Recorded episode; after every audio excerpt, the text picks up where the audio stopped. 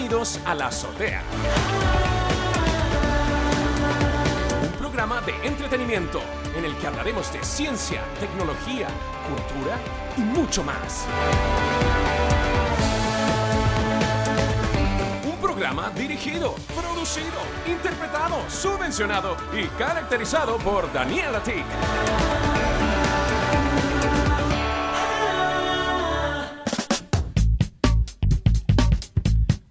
Muy buenos días, ahora sí, partimos este lunes 23 de noviembre eh, con la nueva dosis diaria, un poquito reformada y también acompañados de mi, vecino Paco, otro español que también está viviendo en Chile desde hace unos años y que ya habló con nosotros en programas anteriores, hace bastante tiempo de decir que no habla con nosotros. Así que invitado Paco a, a participar. Hola, ¿cómo estás? Está por línea telefónica, eso sí. Paco, ¿cómo, cómo va todo? Hola, pues muchas gracias por invitarme a tu programa nuevamente. ¿eh? Aquí estamos. Me encanta, me encanta. Eh, mira, hoy hay poquitas noticias, así que partimos con, con que Apple, eh, esto es una noticia de la semana pasada que se hizo, al menos los, los eh, medios eh, de noticias chilenos se hicieron bastante eco, pero he de decir que yo he estado buscando bastante información en diferentes eh, plataformas de noticias y, y ha pasado bastante piola esta noticia, he de decir. Pero parece ser que Apple llegó a un- finalmente a un acuerdo extrajudicial en Estados Unidos por el, que pagará unos 113 millones de dólares por haber ralentizado deliberadamente los antiguos eh, iPhone, sobre todo los iPhone 6, de sus teléfonos. Yo no sé, ¿tú usas Android o iPhone? Yo siempre iPhone porque siempre ha sido mucho más fácil de usar y tú sabes y la verdad yo me he visto yo me he visto reflejado en esta denuncia colectiva que yo hubiese puesto también yo hubiese denunciado directamente a Apple también por lo mismo ¿eh? porque yo me tuve que cambiar varias veces el teléfono eh, porque actualizaban el sistema y finalmente pues bueno pues tenía que cambiar el hardware no y yo no me quería comprar un teléfono cada año yo quería comprarme un teléfono cada dos años no cada año cada dos años pero no, me lo tenía que comprar cada año porque cada año me tenía que actualizar el sistema. Llevamos ya no sé cuántas versiones de iOS y nada. Pero aquí estamos, ¿eh? Yo eh, feliz con mi nuevo iPhone. Yo tengo el iPhone, el iPhone 7, tú sabes, ahora. Pero, uy, tú estás muy desactualizado. Eh, no, yo justamente me compré hace poco un iPhone 11. La verdad, eh, no, no el, el Pro, sino el 11. La verdad, tengo más que suficiente con este teléfono. No, no, no quería esperar al 12 y tampoco creo que me hubiese valido la pena a mí en este caso. Primero, el tema del 5G a mí no, hoy no me, no me llama mucho la atención. Eh, tampoco hay en Chile, ¿no? Pero tampoco el tema de las cámaras, creo que ya es demasiado eh, a nivel de hardware. Pero bueno, mira, lo que quería comentarte es que eh, los demandantes eran estadounidenses inicialmente, de unos 33 estados, eh, y los hechos se remontan justamente al 2016 cuando algunos usuarios empezaron a denunciar eh, que sus modelos iPhone empezaron a ir más lentos a raíz de diversas actualizaciones que había lanzado Apple, ¿no? Lo que llevó a acusar eh, a la multinacional de forma unificada por aplicar eso que se denomina la obsolescencia programada a sus productos, ¿no? Después, ya en el 2017, la compañía eh, de Tim Cook este, reconoció que efectivamente habían lanzado parches de actualización que bajaban el rendimiento, sobre todo, y ahí lo confirmaban, del iPhone 6, 6S, SE y el 7. Así que si tienes el 7, yo te diría, cámbiate, porque al menos, mira, yo, yo por ejemplo, mi señora se compró hace poquito el XR, y yo creo que ese es un telefonazo, un pepinazo, y, y te va a ir muy bien con, con todos los nuevos sistemas que hay, ¿no? Mirar, pero yo no quería cambiarme cada año, ¿eh? Pero bueno, eh, voy a revisar. Bueno, si no te cambias desde el, de- desde el 7, que ya es del 2017 o 18, si no me equivoco, eso ya hace bastante tiempo, así que, bueno, eh, un vistazo. Nada, esto importante porque lógicamente demuestra cómo eh, no es, bueno, eso, como no todos ju- juegan de repente limpio, eh, o al menos no, no, no aparentemente limpio. Oye, cambio de tema, voy a hablar ahora de PayPal porque eh, ha creado su propia plataforma de donaciones benéficas eh, que se llama Generosity Network, eh, que es la, la plataforma de PayPal para, que, que permite eh, hacer donaciones y crear campañas benéficas para recaudar fondos, aunque de momento solamente está en Estados Unidos. A pesar de que PayPal siempre ha tenido un sistema de donaciones individuales a través de los pagos entre amigos o del más reciente PayPal Me, Lo cierto es que la compañía se ha hecho derrogar respecto a, lanzar una plataforma pura de donaciones.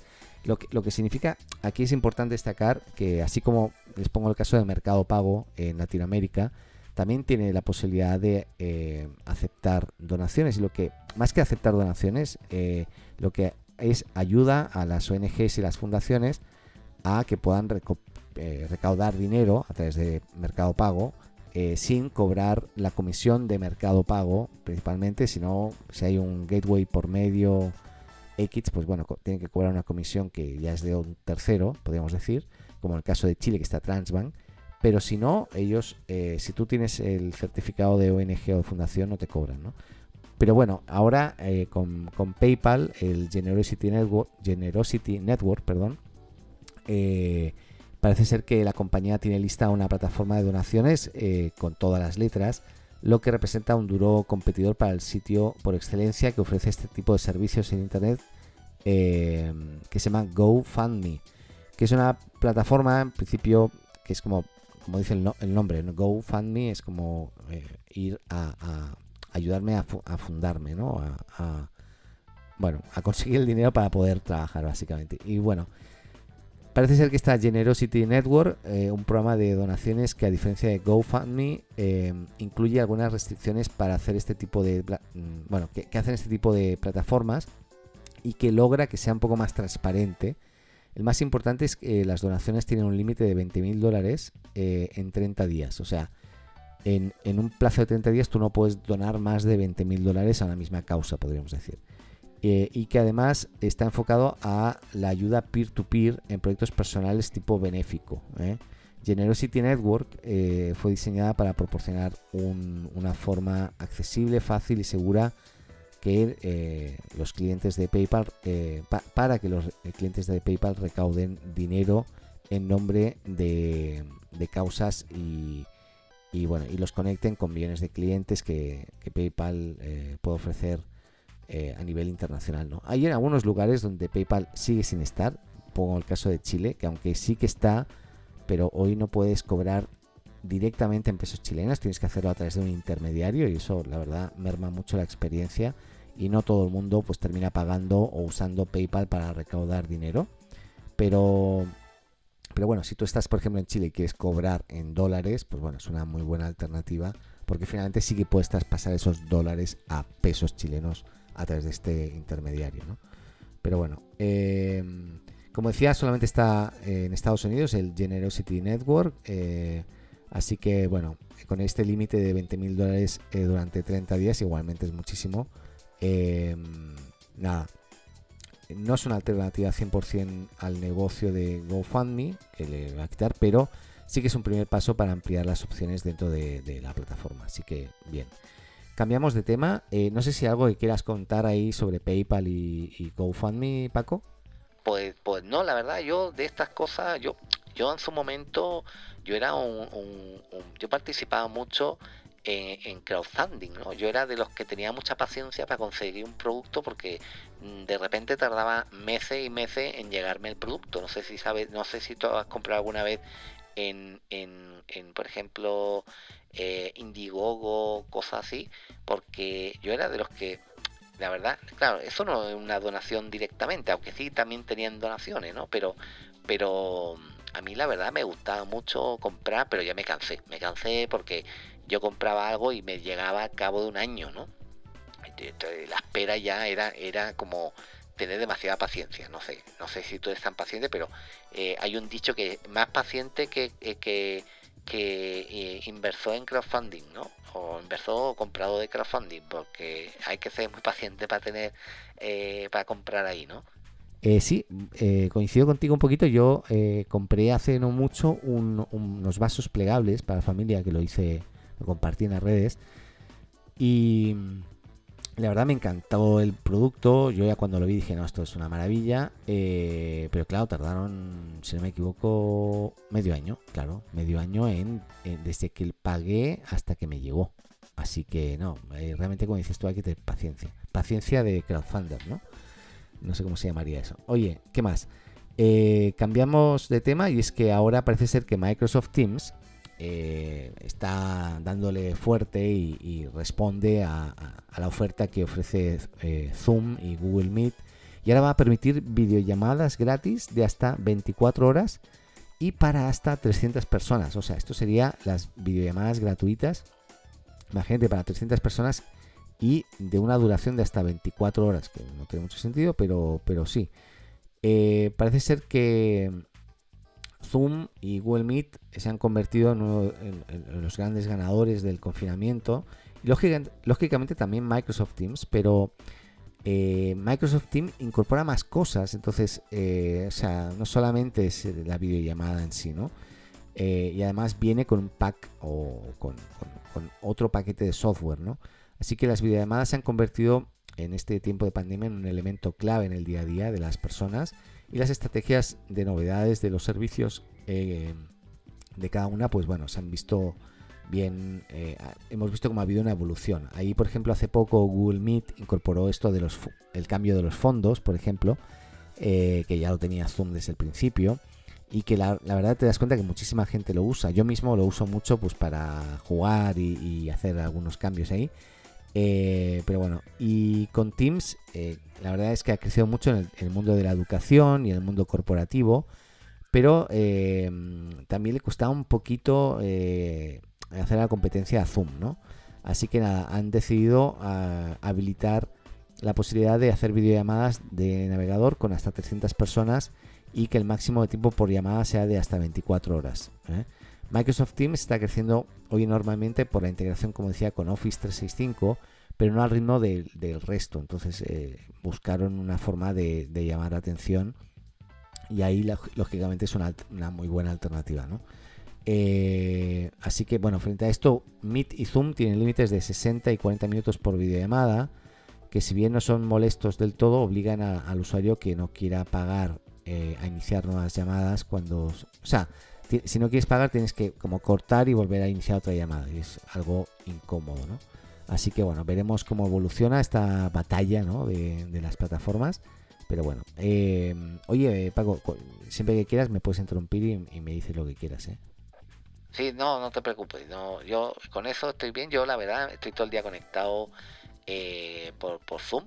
Yo yo me yo desde el principio de la pandemia ya estaba conectado por Zoom con todo el mundo y me conectaba y también traba toda conversación ajena porque en ese momento tú te podías conectar con todo el mundo y sin problema y tú te invitaba te, te inventaba un link y te conectaba de repente a una conversa porque no había seguridad. Ahora ya han incorporado la seguridad y la, y también han incorporado el lo que se llama cifrado punto a punto no lo que pasa es que cuando yo activo cifrado punto a punto no entiendo nada, como que se cifra todo, la comunicación no se entiende nada, no sé si te ha pasado a ti.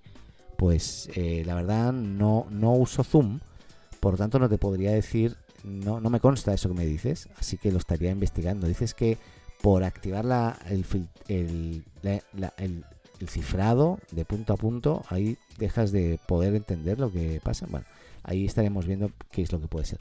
Hoy cambio de tema me voy ahora a, Twitter con el... Bueno, esto lo comentamos ya la semana pasada, pero básicamente lo, recuerdo, lo comento porque eh, Twitter ha tenido un despliegue de, de fleets bastante... Los fleets son, estas stories, ¿no? De tweets.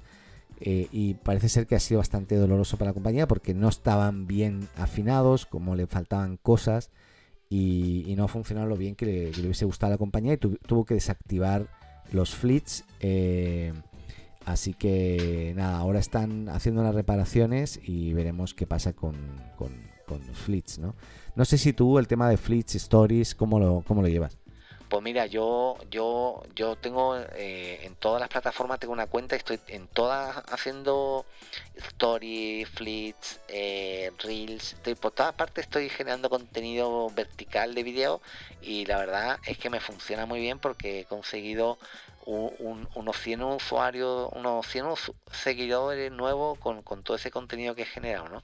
Así que me, me da muy bien y me gusta, me gusta mucho. Eh, ya, no, no entendí eso bien, pero, pero bien, bien, bien. Bueno, em, comentar también y cambiando de tema, nos vamos ahora a, Google y es que eh, la mensajería de Google ya está disponible en todo el mundo, que eso ha costado un poquito eh, irla desplegando, pero Google implementó de manera global este sistema que se llama Rich Communication Services, el RCS de Google Messages. esto significa que la herramienta de SMS de los teléfonos móviles con, sistema operativo Android adopta funciones de mensajería instantánea también. La mensajería de Google ya es a partir de ahora eh, funciona tal como lo hace Facebook Messenger o WhatsApp o Telegram y los usuarios pueden enviar y recibir fotos, vídeos, notas de voz, conversar con conexión Wi-Fi o de datos, eh, eh, recibir notificaciones de lectura del mensaje, compartir reacciones. O sea, lo que están haciendo es competirle porque ellos tenían el primero el Hangouts y luego agregaron el, Google Chat, pero nada, al final eh, como fruto de, bueno, de, los acuerdos también con varias eh, compañías como Samsung, Huawei, American Mobile, entre otros, pues eh, los usuarios de Android en todo el mundo desde ahora pueden disfrutar de este Google Messages con acceso a funciones de chat de mensajería instantánea a través de, Google, cosa que ya es algo que se estaba se está esperando, ¿no? porque es una alternativa que sobre todo los usuarios que tienen la suite de Google a nivel corporativo, pues eh, les puede ser muy muy útil. Así que si tienes Google, eh, busca Google Messages y ahí vas a poder echar un vistazo a la nueva aplicación. Eh, otro tema, no sé si tú has jugado alguna vez al Among Us, pero parece ser que ha filtrado un nuevo mapa a la espera de, de más novedades, ¿no? Pues sí, yo soy un jugador que yo, yo, estoy, yo me paso todo el día jugando. Eh, y Inner Sloth es la empresa que creó Among Us, que es básicamente un grupo de, desarrolladores que llevan mucho tiempo haciendo este, este juego y no le dieron nunca un duro nada y nadie, pero finalmente parece que, ahora con el tema de la pandemia explotó y todo el mundo está jugando al, Among Us. Yo ya lo conocí hace mucho tiempo, ¿no? Pero bueno, también han confirmado estos chiquillos que, finalmente no se lanzará el Among Us 2 porque dicen que con el 1 ya tienen suficiente para, mucho tiempo, así que eh, finalmente se espera que, que estas actualizaciones lleguen la próxima semana y posiblemente la cercanía de la celebración de los Game Awards, ¿no? Que básicamente este, este ha sido uno de los juegos del año, ¿no? Y, y, si hay un mapa nuevo, pues yo lo voy a querer porque yo ya me cansé de la actual, ya me conozco todo, he jugado tanto que me conozco todos los mapas y claro, yo siempre soy el malo, ¿no? Porque a mí no se me nota nunca que, que soy el que quiere destruir la nave y quiere matar a la gente, pero no se me nota nunca y siempre siempre gano. Así que lo voy a, voy a estar jugando. Perfecto. Pues nada, el Among Us, eh, recordemos eh, que Inner Sloth, eh, perdón, Inner Sloth ha dejado ver lo que será el nuevo mapa que incorporará próximamente y lo ha publicado en la nueva cuenta de Twitter del videojuego. Y nada, vamos a ver qué tal qué tal es este nuevo mapa y qué tan divertido pues lo vamos a seguir pasando. Oye, ya terminamos hoy con una noticia del espacio y es que OneWeb, eh, no sé si recordáis, pero OneWeb eh, hace un año, en realidad no hace un año, pero hace eh, en, espérate, a finales de marzo, exacto, se declaró en bancarrota la compañía. básicamente OneWeb era una compañía como, como competidora Starlink de, de nuestro amigo Elon Musk. Y, OneWeb lo que buscaba era también este, lanzar satélites al espacio para eh, dar acceso a Internet a nivel global a través de, satélite. ¿no? Pero parece ser que en julio supimos que la compañía había sido adquirida a medias por el Reino Unido y la empresa de telecomunicaciones Bharti Airtel de la India y el resultado es que esa, adquisición ha sido que la, resurrección y la vuelta a la vida de OneWeb que se prepara para lanzar satélites nuevamente. Así que eh, a los satélites, bueno, ya esto lo hemos hablado más de una vez, pero eh, se prevé lanzar o que lancen 36 satélites este año y 650 satélites nuevos para finales del 2022. Este es un poco el objetivo. Eh, para que tengas una, idea, actualmente OneWeb ha pasado de estar en propiedad del Reino Unido y Bharti Airtel principalmente. Cada uno tiene un 42% de la empresa y el resto está repartido entre otros inversores más pequeñitos como el propio SoftBank, conocido que está en todas partes, y Huge Network Systems, entre otros. el gobierno británico comenta que la adquisición de OneWeb encaja en una estrategia más amplia para hacer crecer la industria espacial del país. Por su parte, Bart Airtel comenta que la adquisición les permite aprovechar los ya millones de dólares invertidos previamente pues para meterse ahí de lleno eh, en, algo muy competitivo y que seguramente van a poder sacar mucho partido económico. Así que, bueno, el problema es que vamos a seguir viendo un montón de lucecitas en el espacio que no van a ser estrellas precisamente y se van a estar moviendo en línea recta o, o en formación y lógicamente eso va a ensuciar mucho la visualización de las estrellas, ¿no? Que ya en las ciudades no pasa nada porque no vemos estrellas, porque no, se ven por la luminosidad, pero en lugares ya más recónditos, eh, de repente eso yo creo que, va a afectar bastante. Pero nada, oye, terminamos el lunes. Esperamos, esperamos que hayan tenido un buen... Bueno, esperamos que tengan un buen día, en realidad. Que, que lo disfruten, sobre todo estén seguros y eh, nos vemos y escuchamos. Nos vemos, no, nos escuchamos eh, mañana martes, ¿vale? Bueno, que estén muy bien. Adiós. Adiós, que vaya muy bien. Muchas gracias. Hasta luego, Lucas. Hasta luego, hasta luego. Que esté muy bien. Adiós. Hola, me llamo Paco. Si te gusta la azotea, síguenos y suscríbete en tu podcast amigo. Y recuerda, comparte con tus amigos. Ah, y también con tu enemigo, ¿eh?